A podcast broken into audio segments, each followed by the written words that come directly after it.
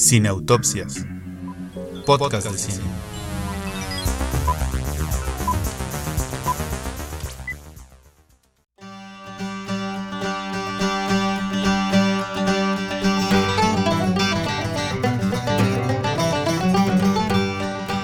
¿Qué tal amigos? ¿Cómo están? Bienvenidos al episodio 26 de Cineautopsias, podcast de cine. Este es nuestro segundo episodio del 2019 y esperemos que nos acompañen durante todo el año y durante muchos episodios más. ¿Cómo estás, Julia? Yo muy bien, también contenta porque es un episodio con muchos contenidos, pero que sin duda iremos realizando la autopsia paso a paso con ustedes, así que esperemos les guste. Así es, en este episodio les vamos a traer el gran estreno comercial que es Glass, pero también les vamos a comentar una estupenda película que a ambos nos gustó mucho. Sí, El infiltrado del Ku Klux Klan Spike. Lee. Julia les va a recomendar una, dos, tres, cuatro series, las que salgan de su corazón. Así es. Y por supuesto vamos a dar unos comentarios muy jocosos sobre las nominaciones a los premios Oscar 2019. Así que con bisturí en mano, Comenzamos.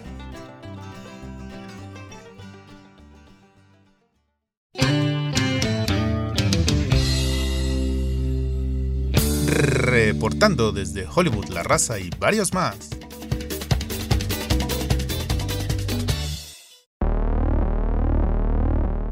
David Dunn es un vigilante callejero que está en busca de Kevin Wendell Crumb, quien tiene en su poder a cuatro adolescentes.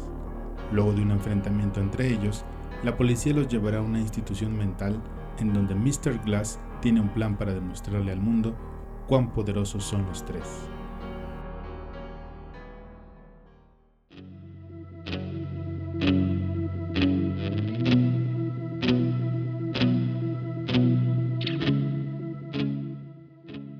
Bueno, pues la primera película de la que vamos a hablar, como decía Alberto, es el estreno de la semana, Glass.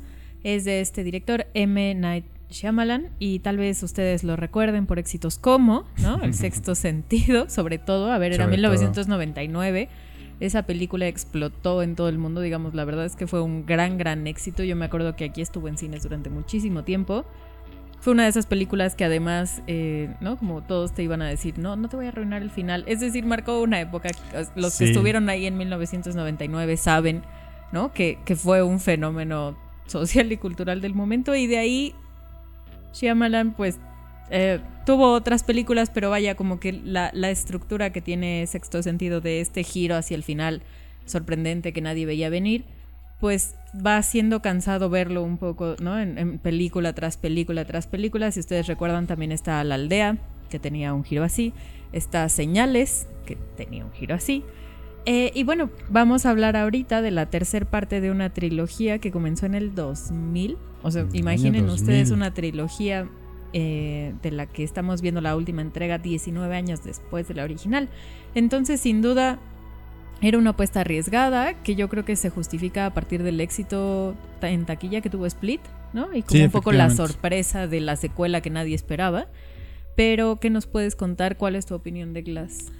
Bueno, yo no sé si es mm, como demasiado el recuerdo que tenemos de sexto sentido Posiblemente. y que le pedimos más de lo que realmente este director puede hacer. La Dama del Agua es una cosa horrible, no la vean si pueden no verla. Pero, ¿sabes?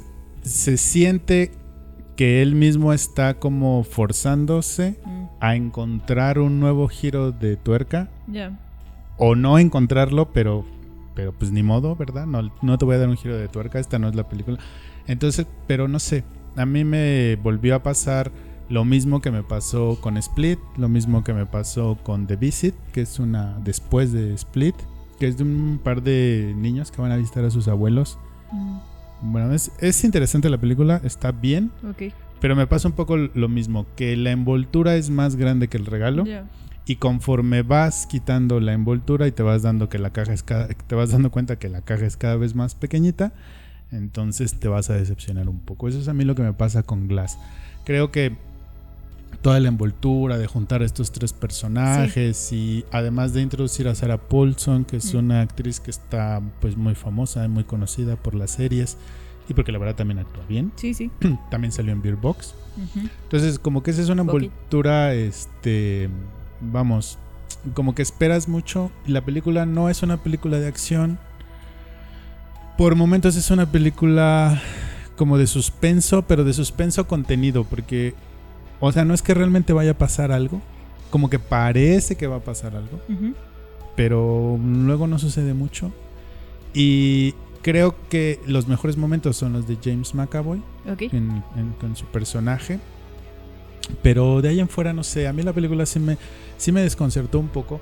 Y me desconcierta mucho el mensaje, si es que lo tiene, que quiere dar, porque hay el personaje de Sarah Paulson es como la mala, porque está tratando de convencer a estas personas que no son superhéroes, como lo, de alguna manera lo, ven- lo vende Unbreakable, Ujú.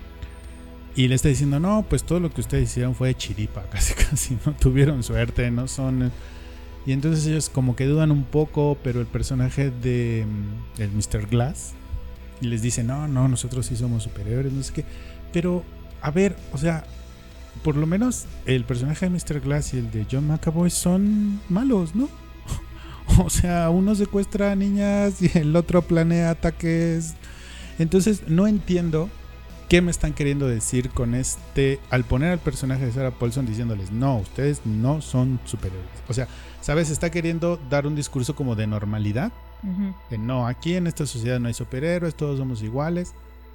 Pero entonces, ¿cuál es el sentido de ese discurso si tus personajes no son buenos? O sea, el personaje, por ejemplo, de Bruce Willis, o sea, digamos que es el menos malo, pero tampoco es que sea un paladín de la justicia. No, no, no. Y desde el inicio de la saga eran como de bajo perfil, ¿no? Ah, exacto. Sí. Sí, entonces me desconcierta mucho Glass en ese sentido porque no sé. Te digo, por momentos tiene este como de no, aquí no hay superhéroes, todos somos iguales, no sé qué. Entonces tú dices, bueno, pues la película está en un alegato por la individualidad, por la originalidad. Pero luego, pues como que te acuerdas de por qué están encerrados y dices, pero entonces, ¿qué me está queriendo decir? Sí, está sí, sí. queriendo enaltecer a un personaje negativo, está queriendo construir un super un antihéroe, pero tampoco porque pues es el final de una trilogía. Entonces no sé, a mí la película me desconcertó mucho. Es una película entretenida, pero otra vez, o sea, o estamos esperando mucho de Shyamalan y en realidad no tiene mucho que contarnos y nosotros queremos que creemos que sí. O sí tiene mucho que contarnos y yo no lo vi. Sí, bueno, además porque los personajes pretendían ser como figuras marginales. Marginadas, que digamos eso los unía un poco de alguna forma, ¿no? Su marginación. Y a ver, algo que sí se ha hablado mucho es sobre todo la actuación de McAvoy desde Split. Sí, y muy entonces, bien. o sea, no sé, ¿no? Como dices, tienes aquí como un material importante de actores, o sea, y de recursos. Y, y es difícil, eh, no sé, como decir que una película desaprovecha tener a Samuel L. Jackson, a Bruce Willis, Sí. a McAvoy. Sobre todo a Bruce Willis, yo no sé si sea un poco por la edad y porque el personaje No, pues ya no le no va sé. para la edad que él representa, pero él es el que menos brilla. Cuando se supone que es el que está enfrentando al personaje de McAvoy, que es el malo y él quiere como ser la parte buena de Bruce Willis, ¿no? Pero pues no, no, no, no, no, pinta mucho, la verdad. Y cuando Mr. Glass entra en escena, pues sí, como que te emocionas un poquito porque dices, ah, ya se van a juntar. Pero no. Pero no. Sí, Así que bueno, es un poco fenómeno desconcertante. Shyamalan. Sí, o sea, por lo menos mi relación con ese director es a mí me puede seguir gustando muchísimo Sexto Sentido. Sí, y yo la sí. vería una y otra vez, la verdad creo que es muy buena película, pero les digo, yo sí he tenido como una serie de decepciones con él. Sí, yo eh, también. Y entonces, bueno, la verdad es que entonces va esta película recomendada para Pues para sus fans. fans de Shyamalan, Colorado. fans de los de Split, tal vez no conocen toda la filmografía de No, Shyamalan, tal vez pero no. quieren ver la secuela de Split porque sorprendió mucho. Sí, sí. Y Pero bueno, pues ahí está. ¿Ustedes qué les pareció? ¿Les gustó? ¿No les gustó? ¿Los desconcertó? ¿Se quedaron extasiados? Cuéntenos en nuestras redes sociales. Y mejor vámonos a lo que sigue.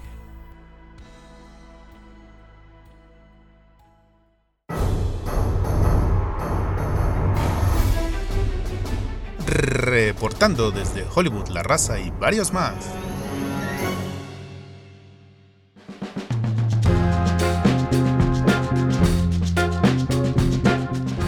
En su más reciente película, El infiltrado del Ku Klux Klan, Spike Lee nos ofrece un relato aterrador y lamentablemente vigente de las problemáticas relaciones raciales en Estados Unidos. Ron Stallworth, el protagonista, no solo logra ser el primer policía afroamericano de Colorado Springs, sino también logra ser lo suficientemente ingenioso como para infiltrarse en el clan y arruinar sus planes, aunque sea por unos días.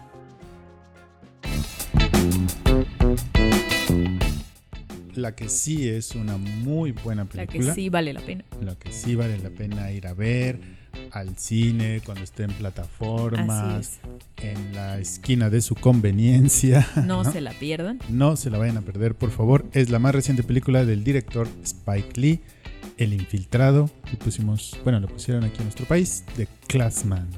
The King Classman se llama.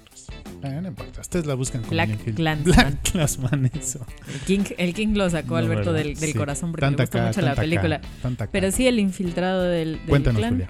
Pues, eh, a ver, esto es algo que puede sorprender a muchas personas si llegan, eh, digamos, sin, sin contexto a ver la película, ¿no? Porque nos presenta una historia muy surreal, ¿no? Un policía afroamericano en los 70s logra infiltrarse al Ku Klux Klan.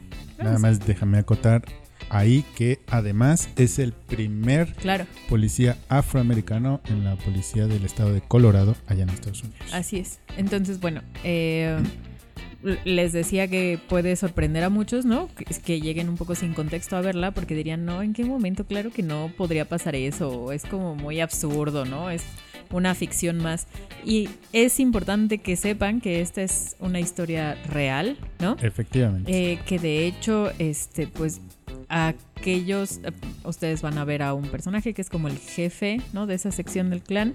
Y de hecho, esa persona en la vida real se enteró hasta años y años y años después que lo habían engañado. O sea, y se enteró porque alguien llamó para preguntarle como, oiga, ¿usted qué opina del libro de Ron Stallworth, que es este policía afroamericano? ¿Qué opina usted del libro? Y ahí se enteró que lo habían engañado años atrás. Entonces, Así es es. una de esas películas en donde la realidad supera a la ficción, pero en este caso la ficción está tan bien construida que a pesar de que es absurda y cómica, te da un muy buen sentido del, del horror, ¿no? De los problemas raciales que hay en Estados Unidos. Así es. Yo creo que la película es tanto un logro artístico como un logro político. Spike Lee es un director totalmente vocal con sus y con su ideología política, nunca la ha escondido. Sí, sí. Y por eso eh, me atrevo a decir que también es un logro político, porque Sí. creo que sí es capaz la película a través de este hecho concreto de la vida real, pero también a través de su ficcionamiento, ponernos a pensar sobre problemas concretos, sobre problemas puntuales.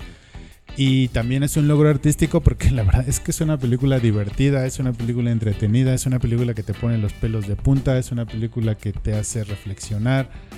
Todo está muy bien en la película, ¿no? Sí, sí, y creo sí. que es una película que pone el dedo en la llaga.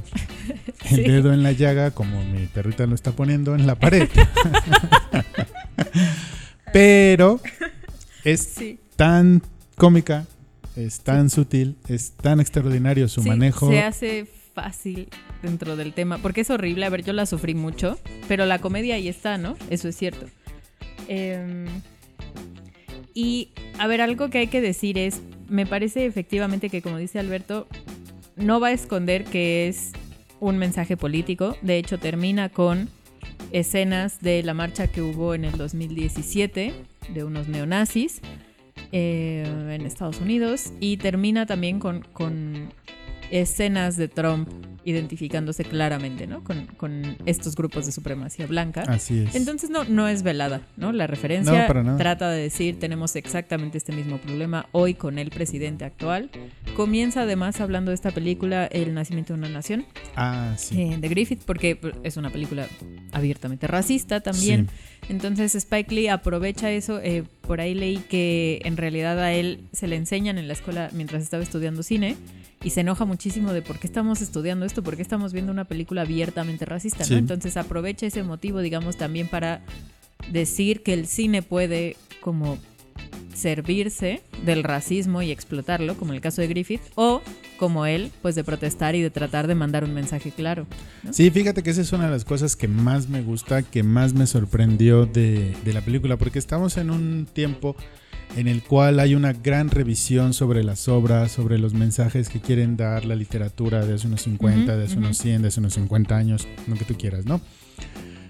Pero lo que más me gusta es que esta película no le teme a las palabras, no le teme a la violencia y dice, miren, hay obras, creaciones artísticas que celebramos que Sí. tienen un mensaje negativo. ¿Las tenemos que censurar? No, las tenemos que mostrar Y cuestionar. y cuestionar. Sí, sí, sí. Y eso me gusta mucho que eh, dentro de este clima en el que a lo mejor a veces tememos dar nuestra opinión sobre algún tema, Spiley sigue siendo frontal, sigue diciendo, no, miren, pues ahí está el problema, hay que Sí, hablar sí, de sí. él, hay que cuestionarlo, y lo hace, y esto no me voy a cansar de decirlo, a través de la ficción, a través del arte, que es lo que él sabe hacer.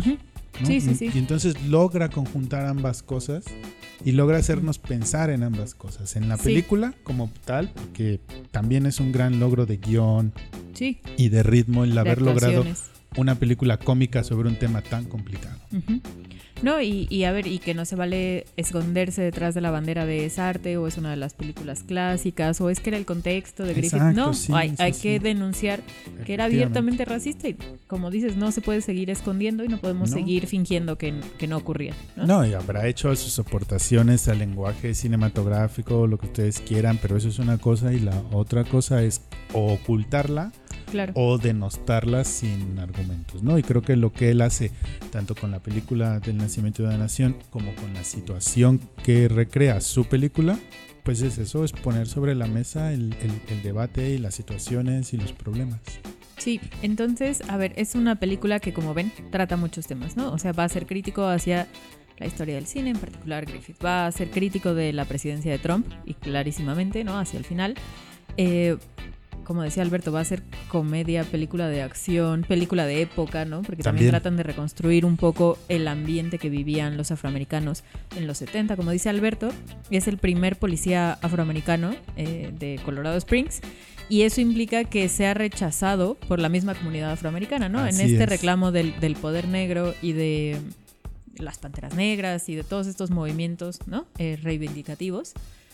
Él está del lado equivocado, ¿no? Para sus colegas afroamericanos. Él es un cerdo policía que está del lado de los opresores, por ponerlo así. Sí, porque fíjate que otra de las cosas que a lo mejor es, es un poco indirecto en la película es que la película nos está diciendo que mientras la policía está todo el tiempo detrás de los afroamericanos, vigilándolos, siguiendo a sus discursos y mandando espías, a estos del Ku Klux Klan nadie los vigila, Claro, nadie. sí, sí, sí. Y, y ellos son los que realmente estaban promoviendo la violencia. Sí, Mientras que los afroamericanos, bueno, pues quizá algunos sí, ¿verdad? No vamos a santificar a todos, pero por lo menos no estaban reclamando más allá de lo que las mismas leyes de su país se supone que les debían garantizar. Claro, y además esto en unos años en donde hemos visto en las noticias también muchísimos casos, por ejemplo, de, de niños, adolescentes afroamericanos que mueren eh, porque un policía les dispara sin averiguar mucho más, inventan que tenía un arma, que es amenazante. O sea, la película de Spike Lee, digamos, en ese sentido no podría ser más eh, relevante y vigente.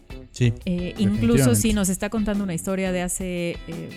¿Hace cuánto 40 fueron los años. creo. 70? Perdónenos. Hace 40 años. 40 Casi más o 50, menos, ay, casi Dios mío. 50 ya. Este parece que está hablando un poco de hoy, ¿no?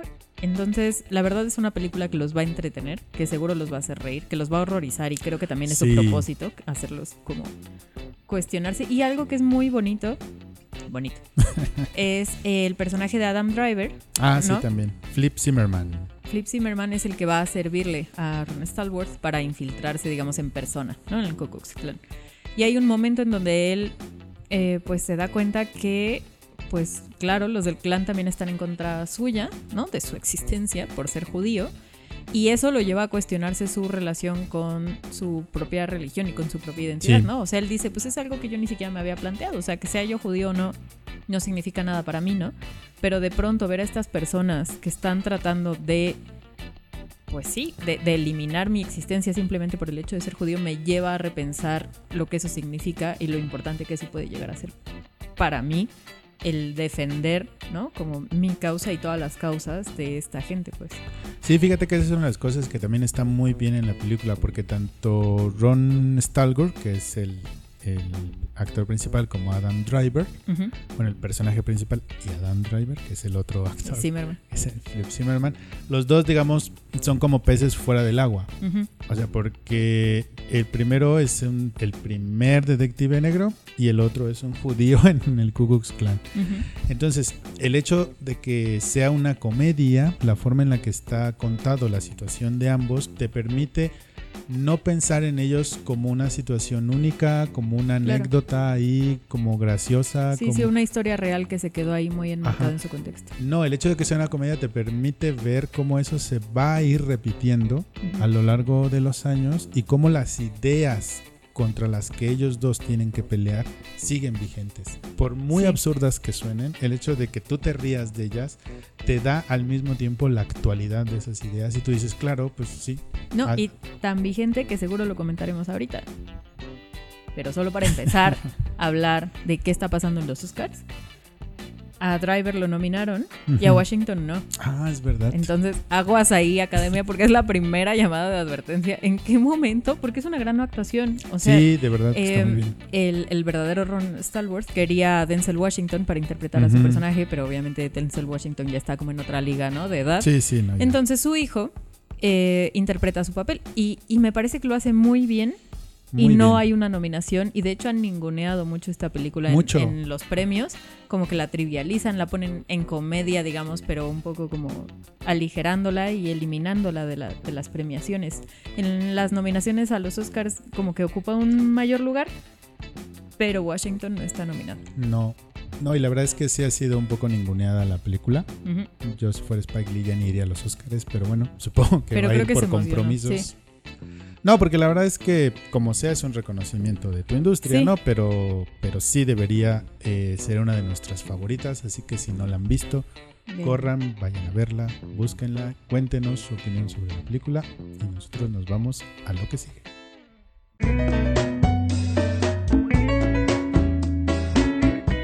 Desde el sofá.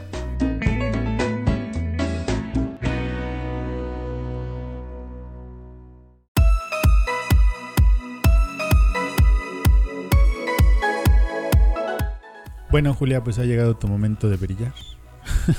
Este es, es mi momento, el que había estado esperando y por el que me había preparado estos 31 años. Em, a ver, tengo, hay muchas series, hay muchos estrenos, ya sabemos que no podemos eh, con los ritmos de Netflix, ¿no? O sea, re- si la Sí, vida no, me no. rebasa, Netflix va más allá de mí, entonces Así yo es. elijo prudentemente qué ver y no ver porque si no la vida no me da. Pero entonces, a ver, rápidamente, como ya hablamos de esta serie, si no lo recuerdan o si no lo han visto, busquen porque ahora no recuerdo en qué capítulo hablamos, pero ya hablamos de una serie de eventos desafortunados Ah, sí. y se estrenó la última temporada, ¿no? En enero uno de los estrenos de Netflix fue la tercera y última temporada. A Alberto no le gustó, como todo en esta vida.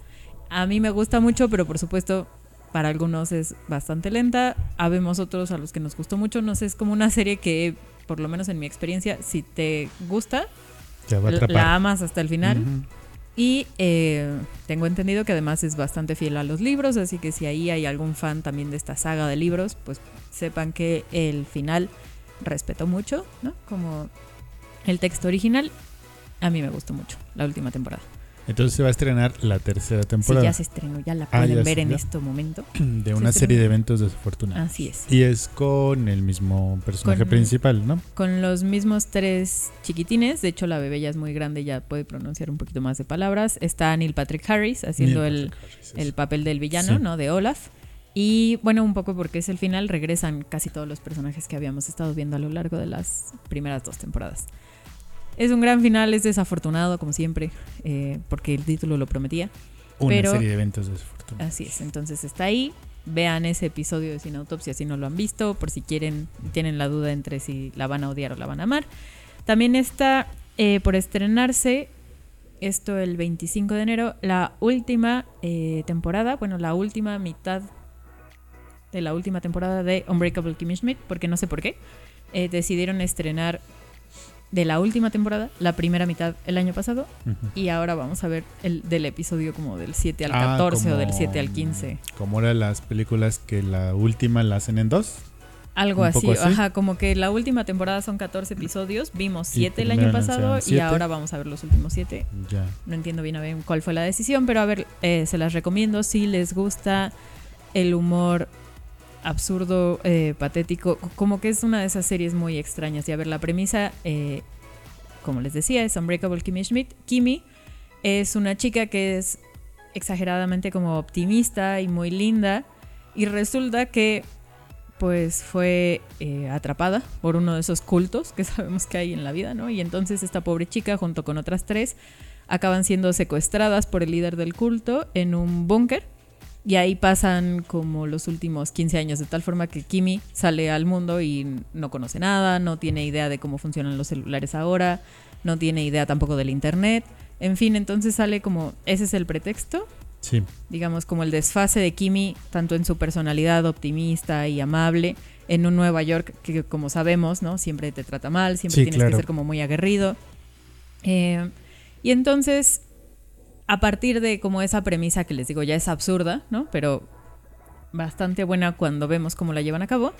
eh, la serie puede tratar varios temas interesantes, como por ejemplo la manipulación, ¿no? En principio, ¿por qué alguien acabaría, ¿no? En un culto o siguiendo a alguien. Entonces, ahí hay como un poco esta necesidad social de seguir a alguien, ¿no? Y de no pensar por ti mismo de pertenecer. de pertenecer, también de Kimi de, de sobrevivir, ¿no? Y, y de negar que tiene un problema, ¿no? Entonces parte de todo es, a ver, para sobrevivir al búnker tengo que negar todo aquello que me molesta y entonces me, me sobrepongo y si bien da para un gran contenido de comedia, Sí, se oye, se oye sí, como una la película verdad, de comedia, o sea, sí. es que si les gusta el humor ridículo, ustedes tienen 25 minutos de su día, se quieren reír, se quieren olvidar del mundo, Kimi es una buena Ah, opción.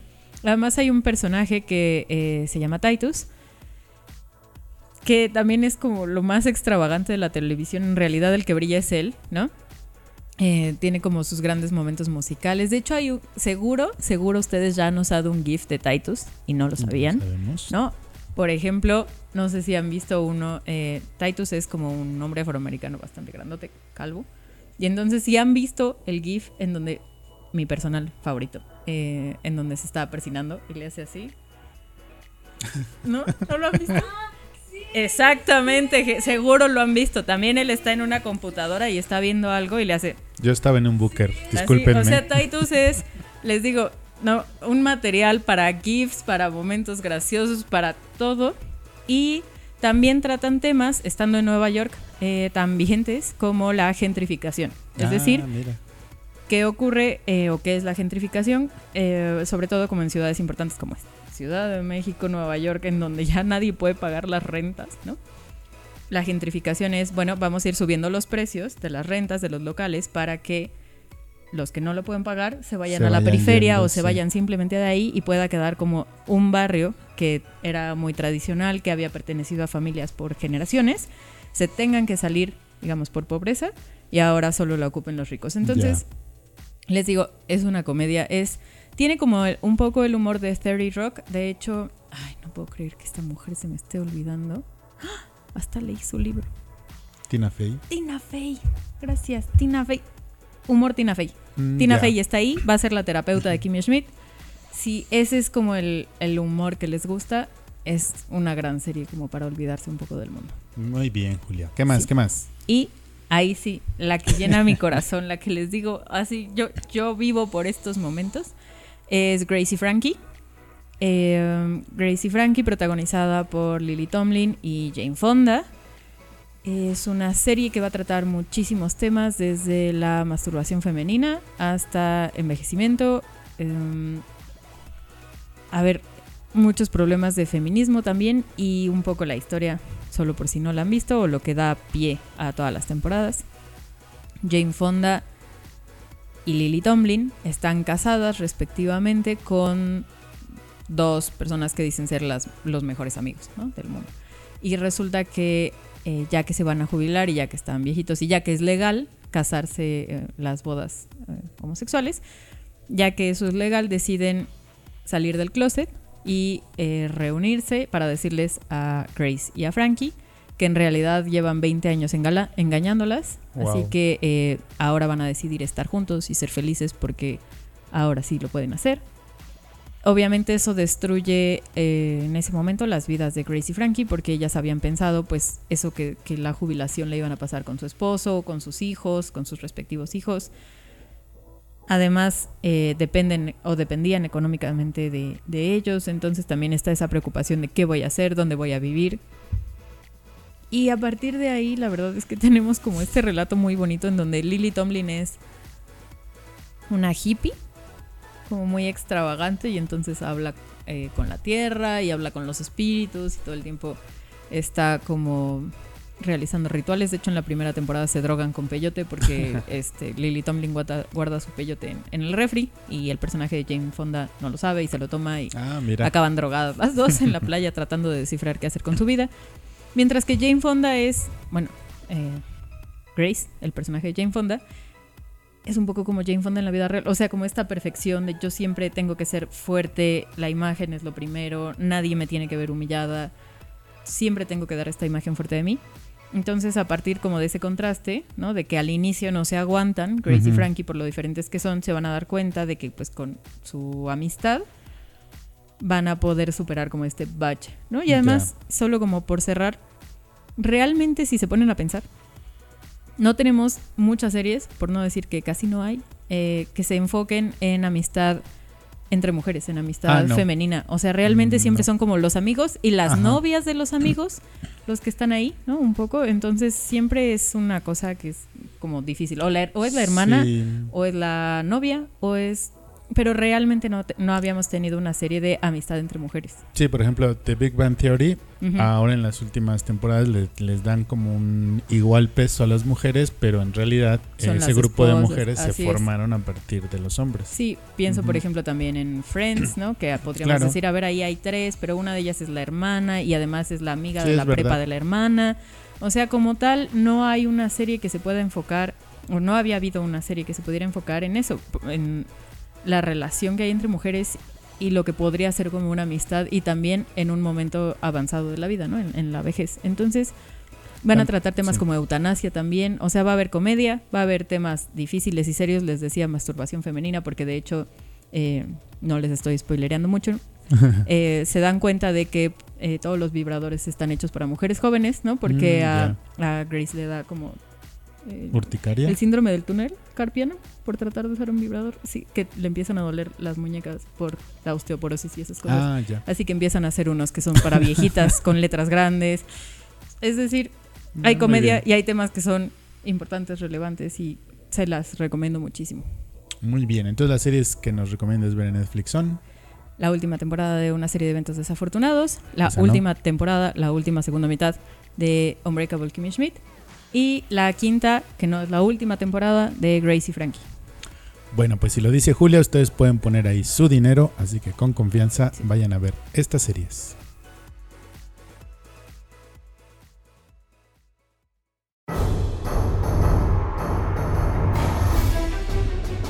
Reportando desde Hollywood, La Raza y varios más.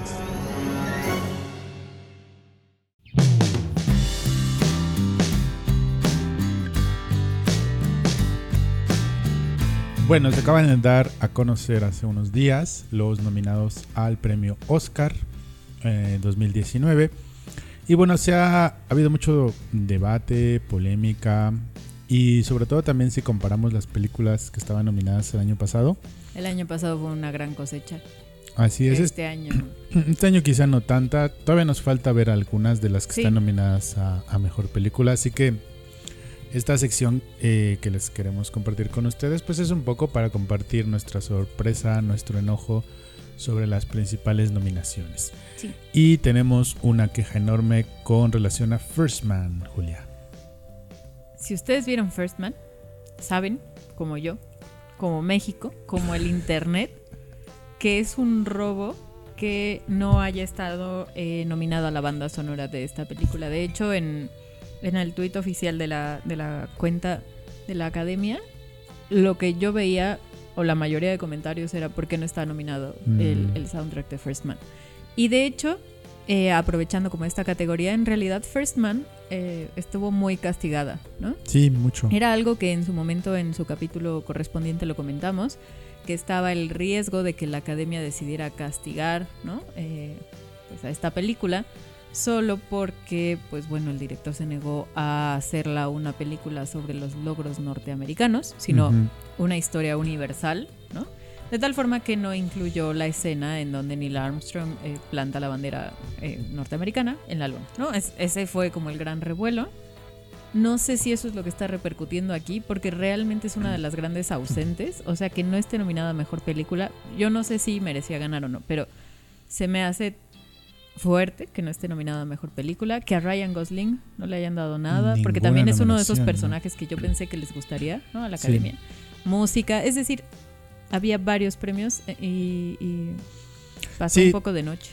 Sí suena a castigo, porque si hay algo que tiene el pueblo norteamericano, pues es el patriotismo, bien enraizado. Sí suena a castigo, pero yo también creo, y como lo comentamos en su momento, que el tono no le ayuda a la película. Pero No si le La. La Land llegó Espérame. a donde llegó. No le ayuda para esto, porque la película es una muy buena película. Está muy bien hecha, el tono que Sí. escogieron está genial, porque además se supone que así es como era Neil Armstrong y todo esto, ¿no? O sea, la película está muy bien. Pero para esto de hacer ruido y de los premios y de Pues no sí. sé qué, ese tono en el que está hecha la película no le ayudaba mucho. Pero efectivamente está nominada en tres categorías, si mal no recuerdo, Creo que sí. que son está- algo así como efectos visuales Ahorita, y chicos, si no cosas está de en foto, me voy a empezar a quejar otra Ah, eso yo lo tengo aquí rápido. Te digo: Cold War, The Favorite, Never Look Away, Roma, A Star is Born. No, no está en fotografía. ¿En qué momento no está en Bueno, en fin, ¿no? Mi, mi, mi queja general va a ser dejaron ir a una película que me parecía que tenía bastantes méritos. Insisto, Sí. tal vez no para ganar, ¿no? Pero No, de que merece no, estar no. ahí. O sea, para mí es como incuestionable que realmente es de las mejores eh, del año pasado. Pero Así es. Eh, otra de las que encontramos algo de que quejarnos, bueno, algo razonablemente criticable, es Ujú. en Mejor Actor.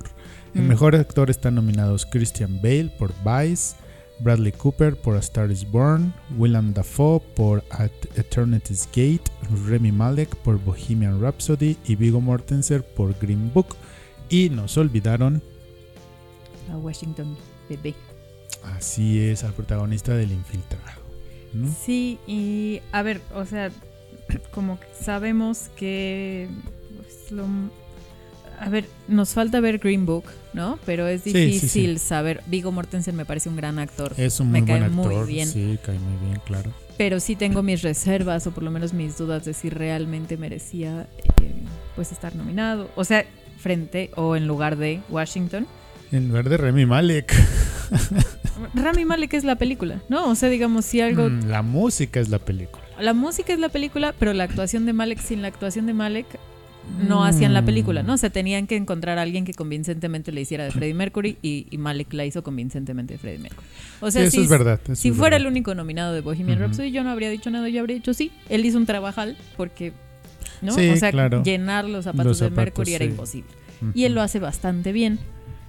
Lo que pasa es que es como la película que me parece está en más categorías tal vez de las que De las que debería de este año, ¿no? Eso es como pues un fenómeno típico de la academia, ¿no? Que, inflen un poco una película de más. Yo no sé si la, la inflaron también por motivos de ratings, ¿no? O sea, ustedes saben Es que cada año hay menos personas viendo los Oscar y que además tenían como esta intención de hacer la nueva categoría de mejor película popular y al final pues obviamente recibieron tantas críticas que se echaron para atrás y entonces yo no sé si por eso se vieron como en la necesidad de incluir en la categoría de mejor Mejor película, a estas películas que son taquilleras, ¿no? Frente a muchas otras que también merecían estar ahí, que uno se pregunta, bueno, eh, o sea, Bohemian Rhapsody, a mí me encantó Pantera Negra, si vieron el episodio anterior ustedes saben que está en mi número 10, Ujú.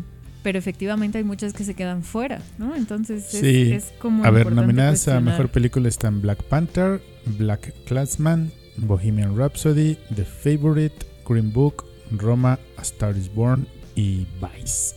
Y sí, pues yo la verdad sí siento que tanto Black Panther como Bohemian, e incluso si me apuran un poquito, A Star is. Born, están overrated, como se dice ahora, están sobrevaloradas. No me parece que estén a la altura, por ejemplo, de Black Classman y de Roma, que son las que hemos Sí. visto. Por mucho que esté ahí Bradley Cooper y Lady Gaga y que sí lo hagan bien y que la Sí, historia... porque son buenas. A ver, por ejemplo, Bohemian tuvo un gran efecto, en, en- en- un- una gran, un gran impacto en la audiencia, fue taquillerísima. Sí, sí, Es sí. muy querida. No es, no es que sea mala película, pero claramente no, No, es fácil decir que está en las mejores ocho del año pasado. A Star is. Born, lo que pasa es que es como esta como relación de amor que tiene la academia con esta historia que ya se contó y se contó y se contó y ahí está otra vez, ¿no? Entonces, Y mira, y tan ellos lo saben, tan ellos mismos lo saben, y por eso abona el argumento de que lo que quieren es rating, que no nominan como mejor director a, A Bradley, Bradley Cooper. Entonces dices, ¿qué? o sea, nominas a la película que dirigiste como mejor película, pero no nominas al director como mejor director.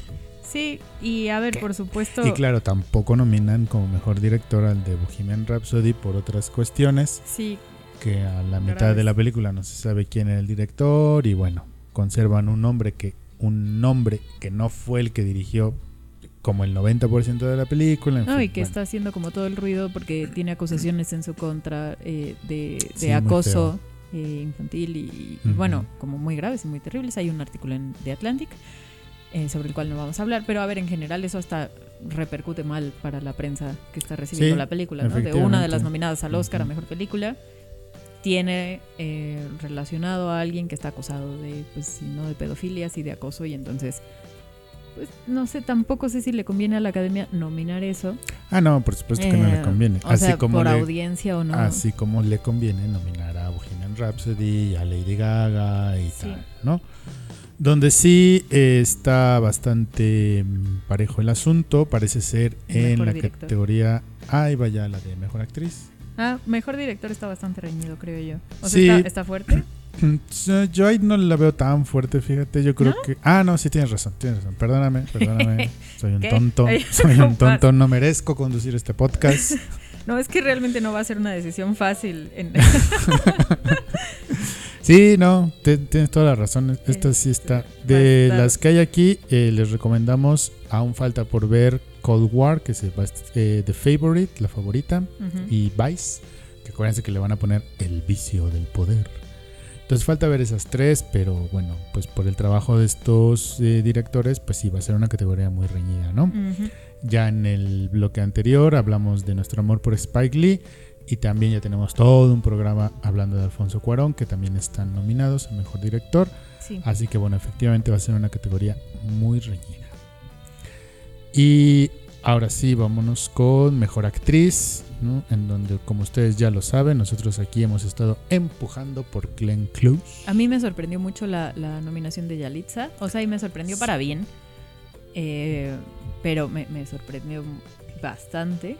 Creo que está muy bien. O sea, la verdad es que sí. Sí, No tendría que ser controversial para mí No. decir que sí está dentro de las mejores actuaciones del No, año para pasado.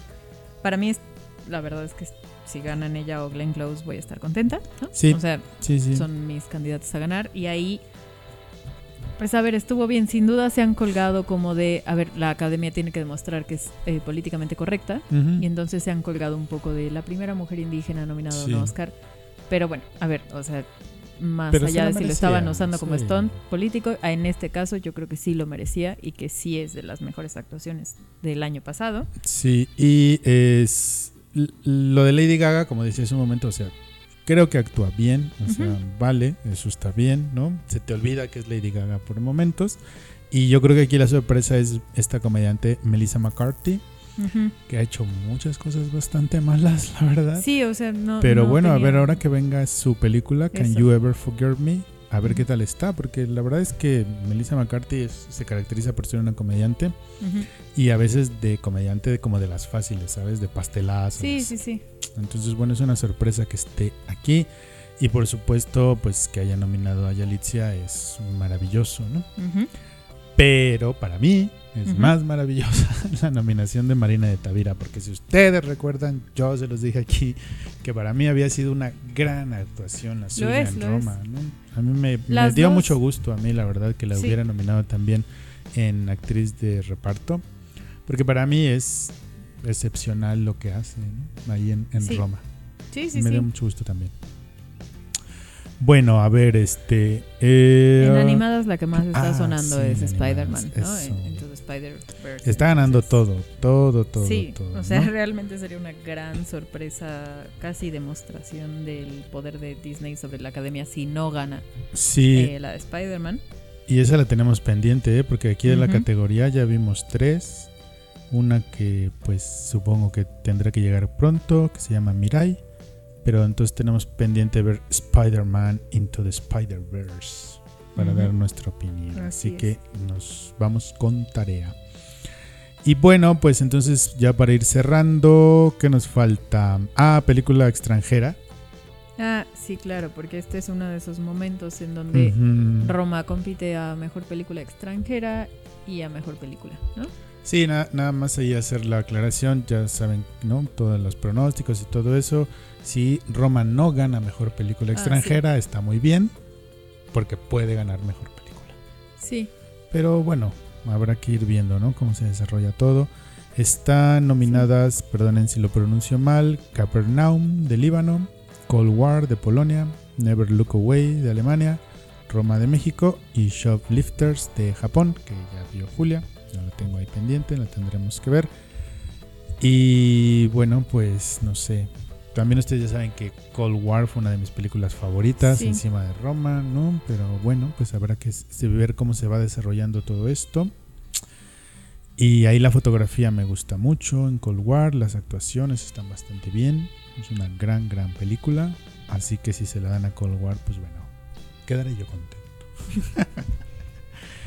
¿Qué más, Julia? Decimos de los Oscars. Pues que en general una que viene bastante fuerte y lo hemos comentado si no nos han escuchado en nuestro programa de radio, porque como saben ya tenemos programa de radio, algo que hemos estado comentando en esta temporada de premios es que la que viene muy fuerte y nadie parece entender bien a bien por qué es Green Book, Así es. ¿no? Eh, nos falta ver Green Book, eso es cierto, pero así de inicio, o sea, está eh, nominada a Mejor Película, el director no está, ¿no? Y si No. ustedes buscan al director...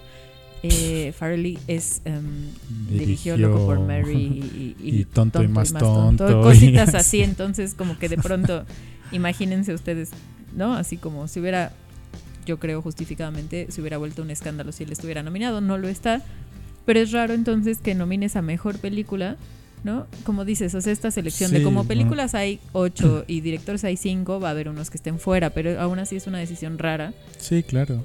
Eh, como- Tendría que ser lo mismo. Ocho películas, ocho directores. Pero porque sí, es decir, es como el, el trabajo, ¿no? director. Pues Entonces, que qué. Y la verdad es que pues les decimos así como con cierto escepticismo viene eh, por qué Green Book Sí. está teniendo esta importancia, porque claramente no es la que trata eh, problemas raciales, ¿no? O No. sea, como de la mejor manera por lo menos. Hay otras candidatas, incluso en cuestión de, de actuaciones, ¿no? Algo que, que Alberto ha dicho es, bueno, pues se supone que es un tema sobre racismo y sobre los afroamericanos en el sur de Estados Unidos y el actor principal es Vigo Mortensen, ¿no? Y Ali está en actor de reparto. Es decir, bueno, esta puede que sea como el- La gran, la incómoda. la gran mala sorpresa, quizá. La gran mala no sé, sorpresa. habrá Yo que ir a ver sí. Green Book. Y es que está el antecedente que en el premio de los productores, de la, a las 29 películas que han premiado ellos, los productores, de las 29 que han premiado, 20 han ganado el Oscar a la mejor película. Y le acaban de dar los productores a Green Book como mejor película. Entonces eso la ha elevado bastante en cuanto a sus bonos, ¿no? Cuando efectivamente no parece ser la película en el tono adecuado de la época, por decirlo de esa manera, ¿no? Porque Sí. tanto la de Spike Lee como la de Alfonso Cuarón pues están retratando, entre comillas, a minorías, ¿no? Sí, y en sí, cambio esta pues parece ser como el típico relato de el, el Salvador el- Blanco ajá, que le da la voz al pobre negro que no la tiene. Es decir, insisto, habrá que verla, pero sí es una de esas que, a ver, este año seguramente va a haber muchos enojos por Sí, películas sí, sobrevaloradas. difícil, Eso va a ser difícil. nuestro comentario, la sobrevaloración de Sí. muchas. Y Green Book parece ser un caso de sobrevaloración que tendremos que evaluar en su momento. Así es. Bueno, ¿y ustedes qué les parecieron estas nominaciones? ¿Cuáles son sus favoritas? Ya ¿Cuál les sorprendió más? Estamos ahí en redes sociales para conversar con ustedes, así que cuéntenos ya.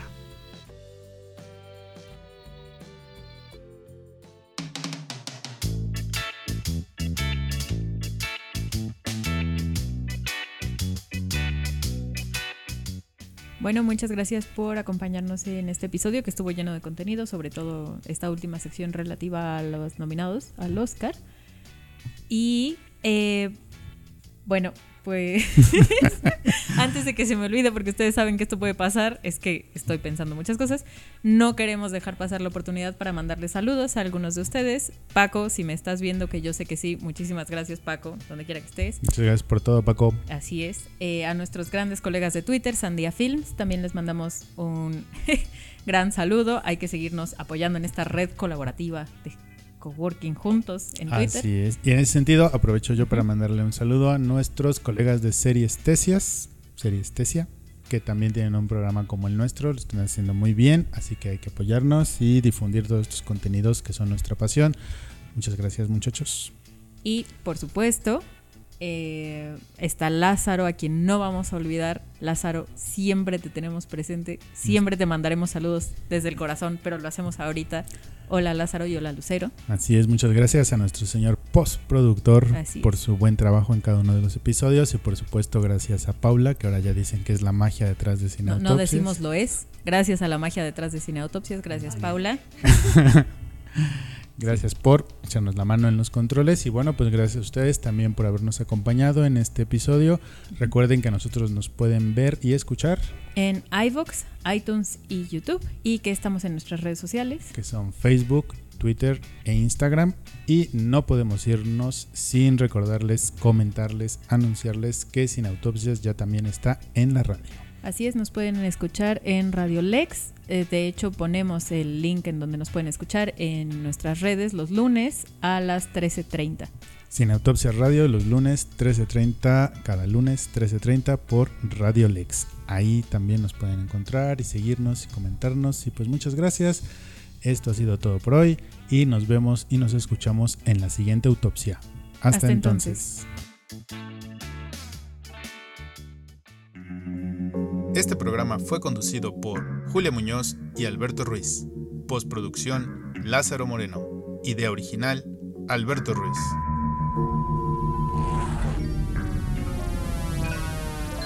Cineautopsias. Podcast de cine.